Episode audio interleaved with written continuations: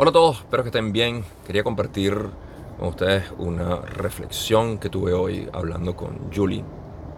Normalmente hablamos y tenemos una de esas divagaciones filosóficas sobre ciertos temas y quería compartir uno de ellos hoy. A veces hasta he pensado grabar nuestras conversaciones y publicarlas porque siempre tenemos buenas conversaciones en este estilo de vida que ambos tenemos que está basado en la no dualidad y cómo, cómo vivimos esto. Aquí llegó la primavera, así que voy a atreverme a grabar algunos videos más aquí afuera. Es posible que estornude durante el video porque la primavera me hace eso. Eh, pero para entrar en el tema que quería conversar eh, hoy y compartirlo, es algo que voy a llamar el, umbral de, de la búsqueda. Y esto es un fenómeno interesante porque todo lo que yo voy a contar aquí es algo que fue mi experiencia, por lo que he pasado. Y al mismo tiempo, como buen investigador de la realidad, me he dado cuenta que es inevitable que todos pasemos por este proceso. Por ende, de alguna manera parece ser lo que es inevitable en el camino del buscador. Y podemos ver dentro de lo que nosotros estamos acostumbrados a eh, consumir como material y a escuchar personas hablar y conocer personas dentro de nuestro círculo eh, de amigos o de personas que, están interesadas en estos temas, cómo existe eh, todo este proceso. Lo primero que quiero decir como un descargo de responsabilidad total es que esto no debe ser visto, aunque sé que el ego de cada uno de nosotros lo va a ver como una especie de jerarquía hacia el cual tenemos que llegar, son simplemente etapas de lo que es un camino del buscador. Para eso tenemos que establecer que el buscador, como definido en, e, en este contexto, y esto es muy importante para poder entender bien, el buscador es definido como aquel que está buscando la paz, armonía, la verdad y eh, lo que llamamos amor incondicional. Ese es el buscador. Por eso es que el buscador se define como el que busca el uno quien busca la unidad. Así que cada una de las etapas tenemos que siempre analizarlas como en qué punto nos contradice la visión de unidad. Si nos contradice la visión de unidad, entonces no hemos arribado ahí.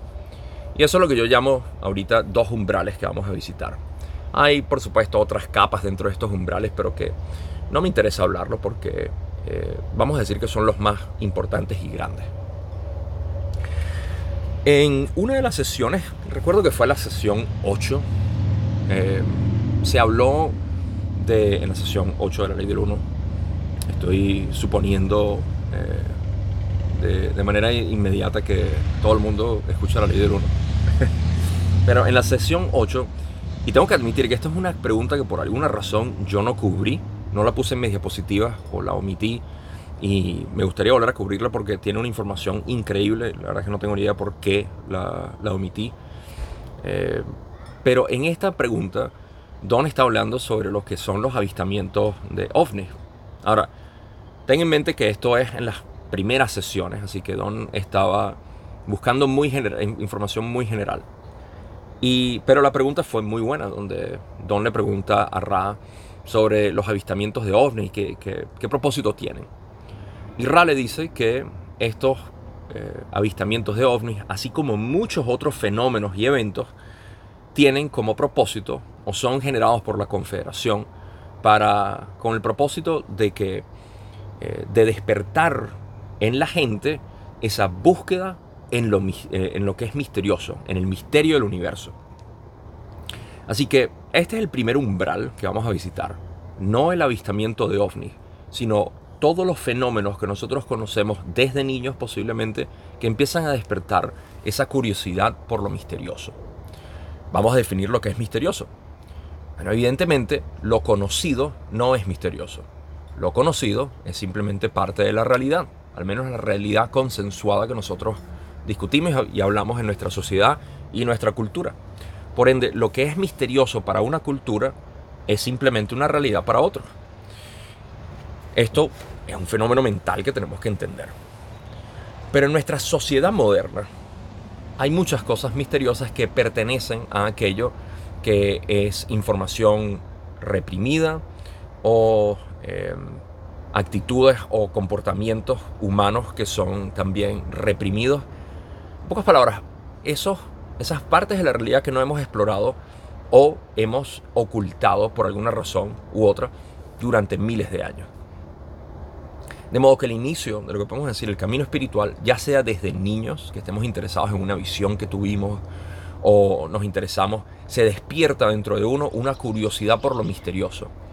Y ahí nos volcamos, de nuevo, ya sea a una temprana edad o como en mi caso a los 36 años de edad, uno se empieza a volcar sobre la información que te pueda traer, eh, digamos, coherencia hacia lo que has vivido y qué es lo que eh, cómo le das cuerpo, en esencia, a este misterio. Y cómo lo vives. Ese es el gran, eh, el gran punto definitivo. ¿Cómo vives ese misterio? Ya más o menos aludí al hecho de que esto no tiene por qué ser algo eh, de ovnis o extraterrestres, sino que puede ser también un sueño profético que tengamos. Cualquier tipo de elemento en, nuestra, en nuestro continuo experiencial donde se despierta este deseo por querer conocer aquello que yo viví, estoy seguro que existe porque lo vi, lo sentí, lo experimenté, pero nadie está hablando de eso. Entonces nos metemos dentro de todo tipo de investigación. Uno de los umbrales principales a lo cual esto lleva, porque es la información disponible que tenemos en nuestra sociedad moderna, es el de la élite en el gobierno y también otro tipo de información como hay extraterrestres que vinieron aquí y nos agregaron el ADN a nosotros hace miles de años. Y ahora nosotros somos, no somos los humanos de hace tiempo. Y aparte las pirámides fueron ocultas y el proceso por el cual las utilizaban era algo mucho más maquiavélico o mucho más espiritual. Y la esfinge que está debajo de la, de la pata izquierda de la esfinge. Y todo tipo de esta información que es como eh, vamos a llamarlo amarillista y sensacionalista, porque esa es la connotación que tiene. Esto no es una manera de despreciar esta información, porque yo mismo la busqué y la viví durante mucho tiempo, pero tiende a ser una distracción o, si me puedo eh, salir con las mías, eh, con esta palabra, es una trampa en la cual muchas personas pueden quedarse durante años o posiblemente toda sus vidas investigando estos fenómenos de cuáles son los misterios. Una vez más, ¿por qué le digo distracción o trampa? Porque el eje de esta conversación es la búsqueda espiritual. Aquí todavía vemos que existe una separación.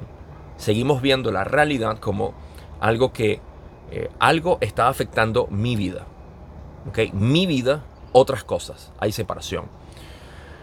Y de nuevo, aquí nos podemos meter en todo tipo de distracciones. Yo estuve en el primer año de mi búsqueda primer año aproximadamente, un año y unos cuantos meses, estuve muy, muy involucrado dentro de lo que eran eh, las, teorías conspirativas, eh, la conspiranoia que llamamos. estuve metido dentro también de lo que era la información de Corey Good y David Wilcock, para los que conocen a estos dos personajes, hablando sobre el Solar Flash y hablando sobre eh, la élite aquí y los reptilianos. Y toda esta información era fascinante para mí. Eh, puedo notar que hay mucha gente que lleva décadas en esto y continúan haciéndolo. Por ende, su búsqueda ha sido esa. Y eso, eso es lo que les trae a ellos algún tipo de satisfacción. Sin embargo, esa no es la búsqueda espiritual y ese no es el último escalafón donde eh, podemos llegar en esta búsqueda.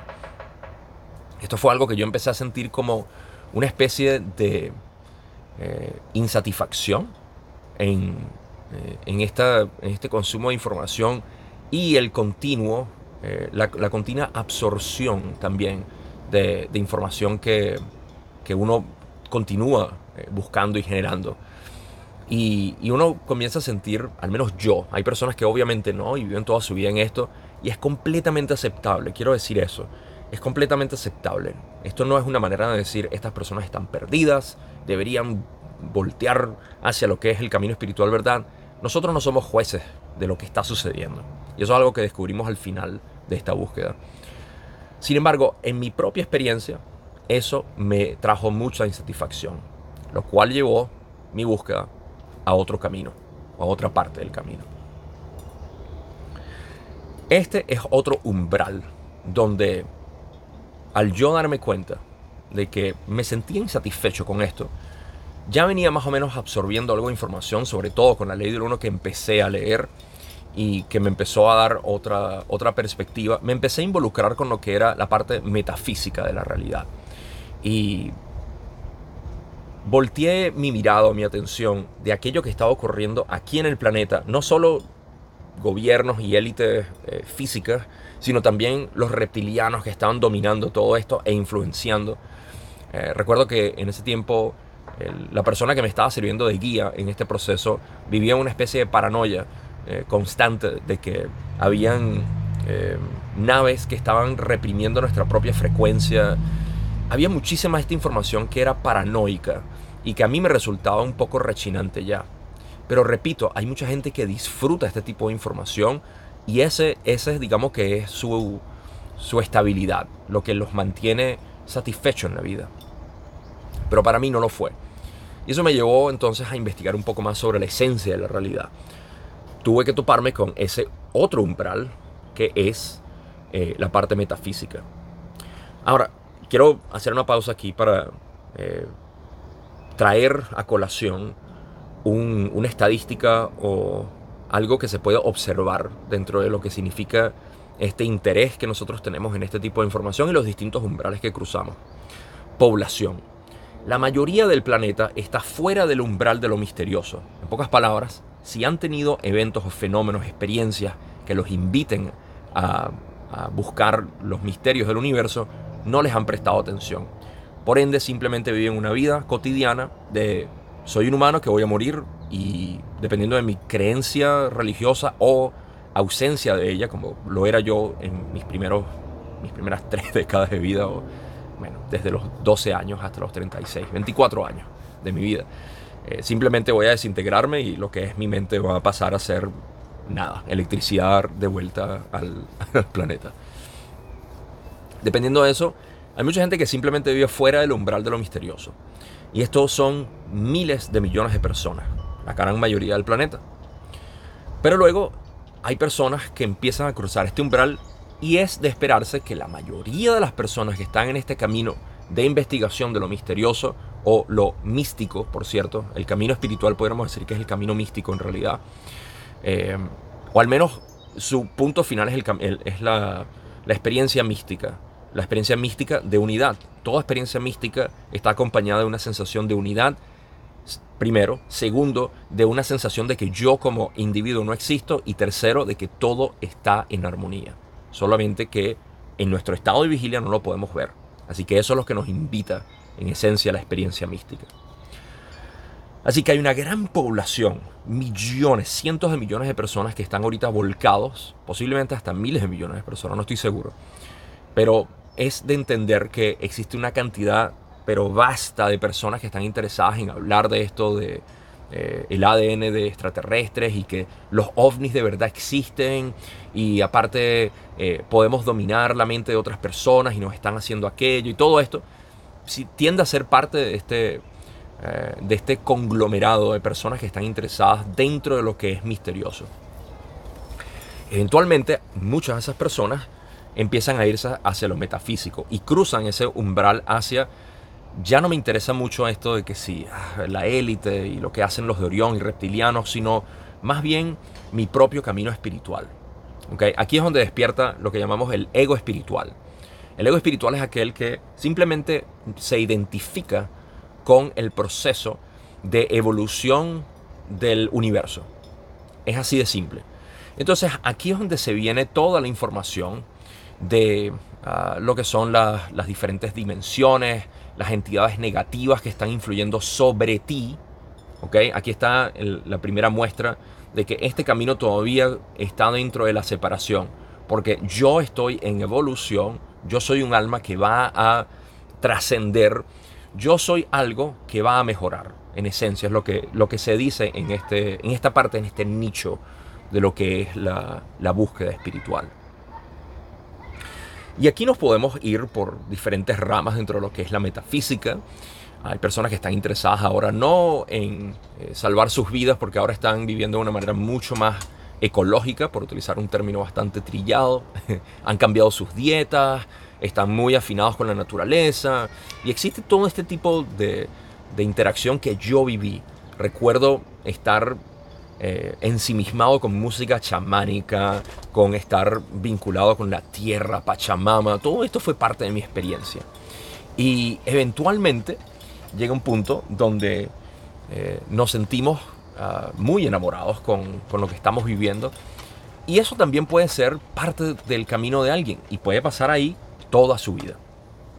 Sin embargo, lo que demuestra aquí que todavía existe separación es que todas estas personas toda esta parte de nuestra búsqueda sigue estando caracterizada por altos y bajos.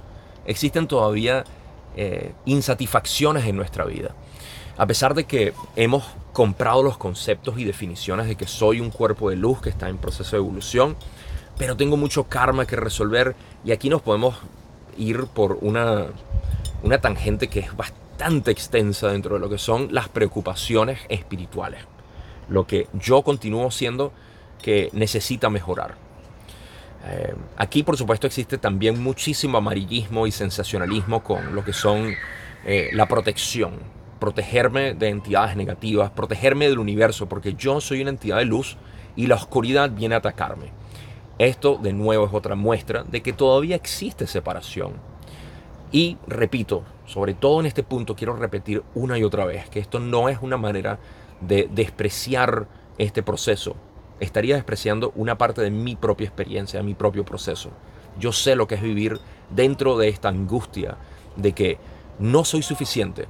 Y aparte, pertenezco a una realidad que no soy este cuerpo físico, pero como cuerpo de luz estoy eh, susceptible a lo que pueda pasar en este universo que está cambiando y otras personas están haciendo algo que me puede afectar a mí, por ende me debo cuidar de ellos.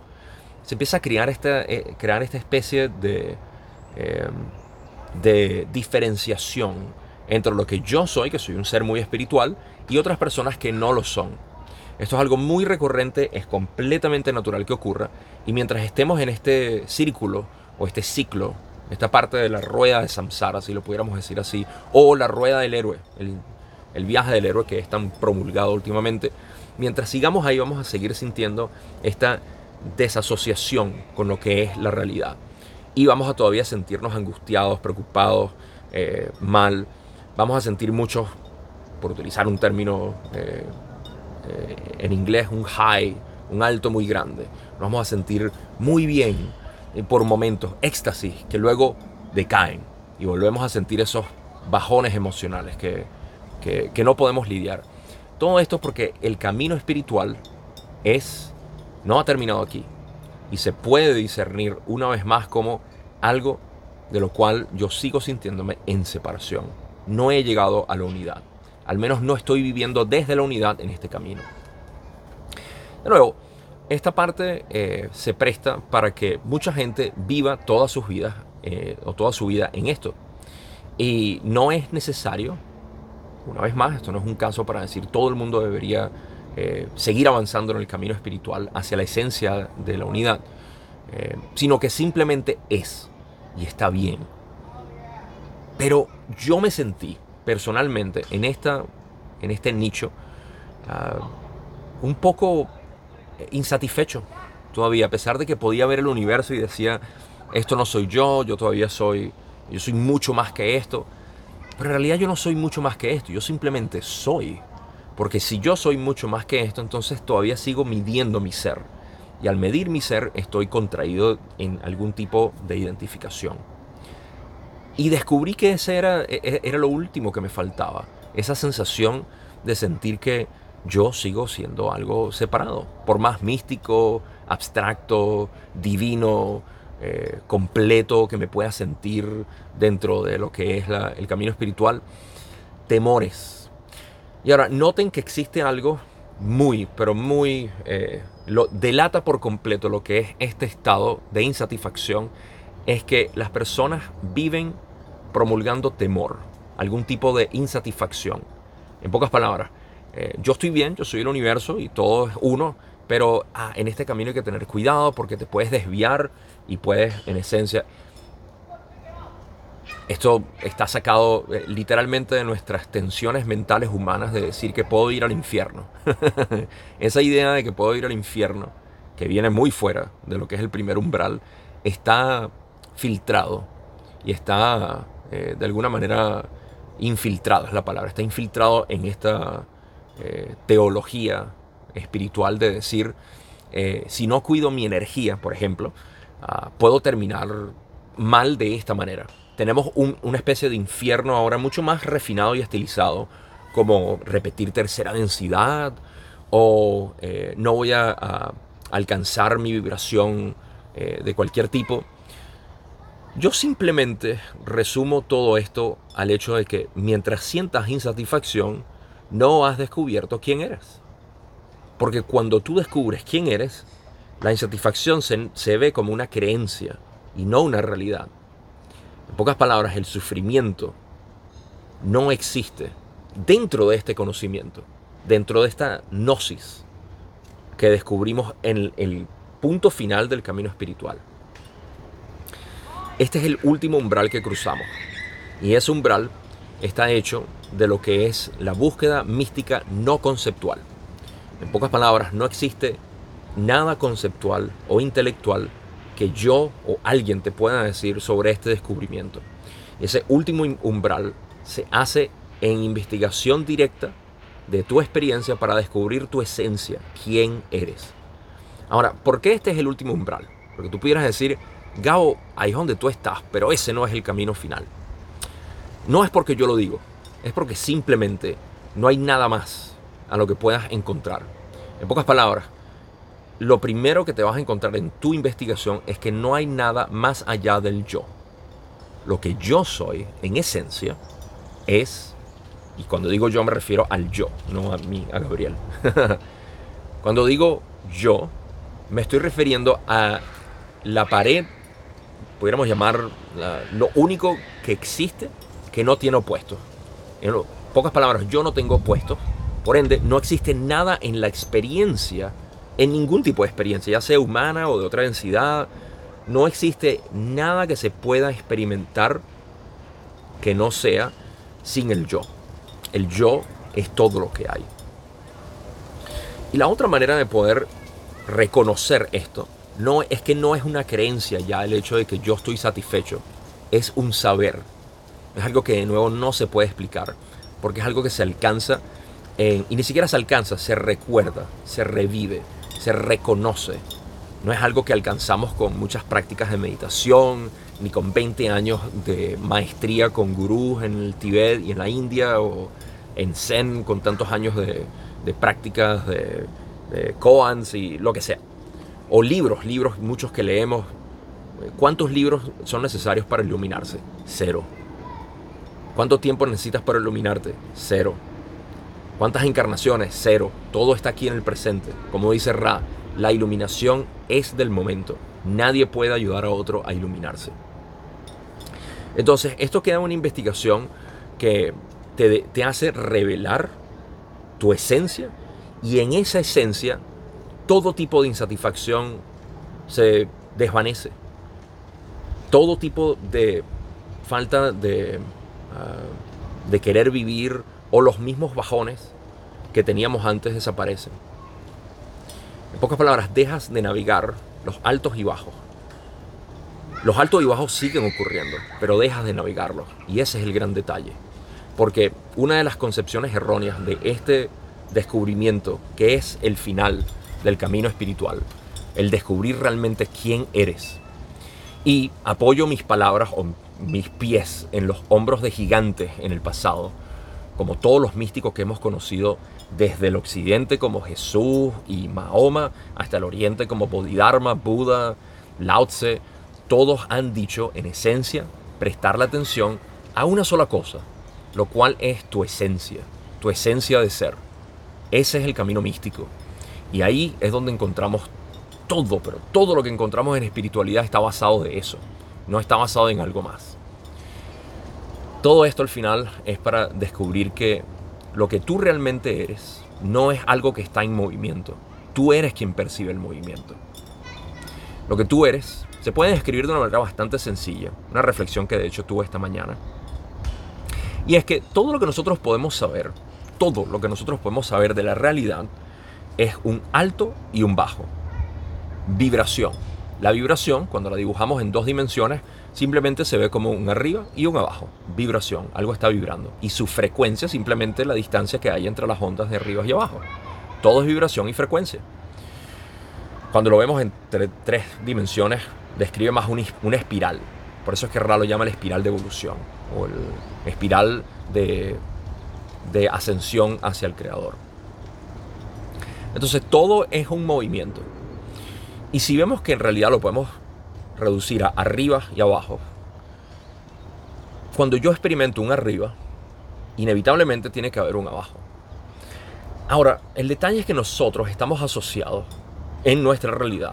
Cuando estamos asociados, identificados con lo que está pasando, únicamente podemos identificarnos con una porción de esta vibración. En pocas palabras, soy el arriba o soy el abajo. Soy superior o soy inferior. Y esto lo puedes extrapolar a todo lo que tú quieras, ya sean pensamientos o la realidad física, porque la realidad física está hecha de vibración y los pensamientos están hechos de vibración. Pero cuando nos asociamos con una parte de los pensamientos o una parte de la realidad física como el cuerpo, estamos asociándonos únicamente con una parte de esta complejidad tan grande de arriba y abajo. Ahora, ¿cuál es la parte lógica para saber que realmente no somos un arriba ni un abajo? Si tú fueras un arriba, vamos a poner el ejemplo que tú fueras un arriba, todo lo que tú pudieras experimentar son abajos, porque ya eres arriba, no pudieras experimentarte a ti mismo, siempre estás arriba. No existe más nada sino abajos. Y esa no es nuestra experiencia. Nuestra experiencia es vivir arribas y abajos. Tampoco puede ser al abajo porque lo mismo se repite. Entonces, ¿qué queda?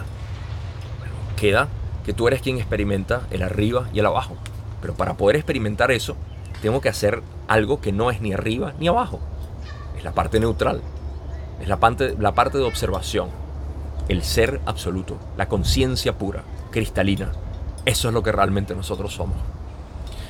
Pero nuestra, nuestro condicionamiento, nuestra mente está afanada con arribas y abajos. Y nos cuesta desidentificarnos de esto.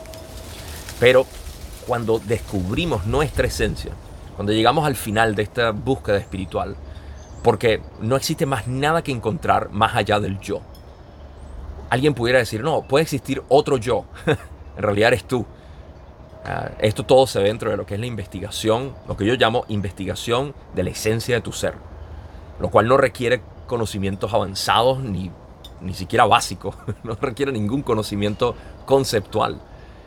Por eso es que una y otra vez lo he dicho, es un conocimiento no conceptual, que no es basado en palabras, no es basado en conceptos ni en, creencias mucho menos, sino en un saber absoluto. Cuando le prestamos atención a esto, todo se resuelve, todo se armoniza sin que tú tengas que hacer un esfuerzo. Eso es lo que en taoísmo llamamos Wu Wei, acción sin esfuerzo. Y todo tiene que ver, al final, con saber quién eres. Si puedes investigar eso, no necesitas ningún tipo de comprensión. Y de hecho, cuando se llega al final de esta investigación, lo que queda es regresar a todos esos umbrales que pasamos y ahora disfrutarlos sin el temor de que algo me puede pasar, sino sabiendo que todo esto en realidad soy yo.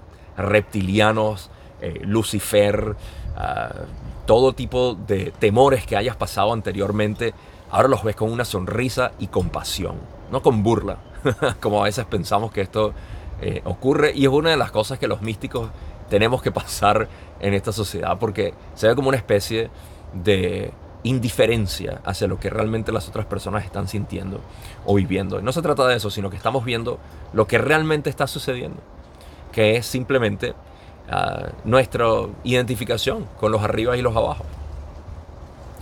Y esta es la vida que realmente busca el buscador místico. ¿Por qué? Porque está caracterizada por algo que nadie puede negar. Paz, felicidad, amor incondicional, armonía, quietud, ecuanimidad. Quiero finalizar con recordar que el camino espiritual se puede definir una, de una sola manera. al menos su objetivo. Todo el mundo está en una búsqueda porque lo que quieren al final son esos tres elementos. Paz, felicidad y amor incondicional. Si estos tres elementos no están presentes dentro de lo que sea que objetivamente estemos buscando que lo está disfrazando, nos estamos mintiendo. Porque nadie quiere nadie quiere obtener esa realidad que imaginamos, ¿no? Cuando estamos en la búsqueda decimos, yo lo que quiero es alcanzar esto. Si esto no está definido por paz, felicidad o dicha, mejor dicho, dicha mejor dicho, y el amor incondicional que eventualmente surge de esto, si esto no está presente ahí, estamos dirigiendo nuestra atención hacia algo que es falso. Esto se puede resolver fácilmente al decir que si tú puedes conseguir tu vida ideal, sabiendo que no vas a tener paz, ni dicha, ni amor, tú no la vas a querer. Porque tu vida ideal en realidad es como tú objetizas lo que es la, paz, la armonía. Mucha gente lo ve como dinero o como algún tipo de eh, éxito espiritual. Voy a alcanzar este tipo de vibración y me voy a mantener ahí voy a tener más visiones eh, sobre la vida que son específicas de esta manera. Objetizamos la paz y la armonía en, algún tipo de, abstracción de la realidad. Por eso es que cuando llegamos a la esencia del yo revelamos que el yo es la fuente de estos tres elementos. No hay más nada que buscar. Eso es todo lo que queremos. Ya lo somos. Lo más importante es que en este video no estornudé y todo está bien. Espero que todo esté bien con ustedes. Gracias por escuchar todo esto. Espero que haya sido útil o al menos entretenido. Si hay algo que me interesa es que este canal sea entretenido para los buscadores espirituales y si hay algún tipo de bono en todo esto, es que puedan sacar algún tipo de utilidad para sus propios caminos. ¿Dónde estás en tu búsqueda? ¿También pasaste por los mismos umbrales que yo pasé? Déjame en los comentarios o simplemente cuéntame qué te pareció el video. No tengo más nada que decir. Buenos días, buenas noches, pórtense bien y pórtense mal porque eso es inevitable. Nos vemos en el próximo video.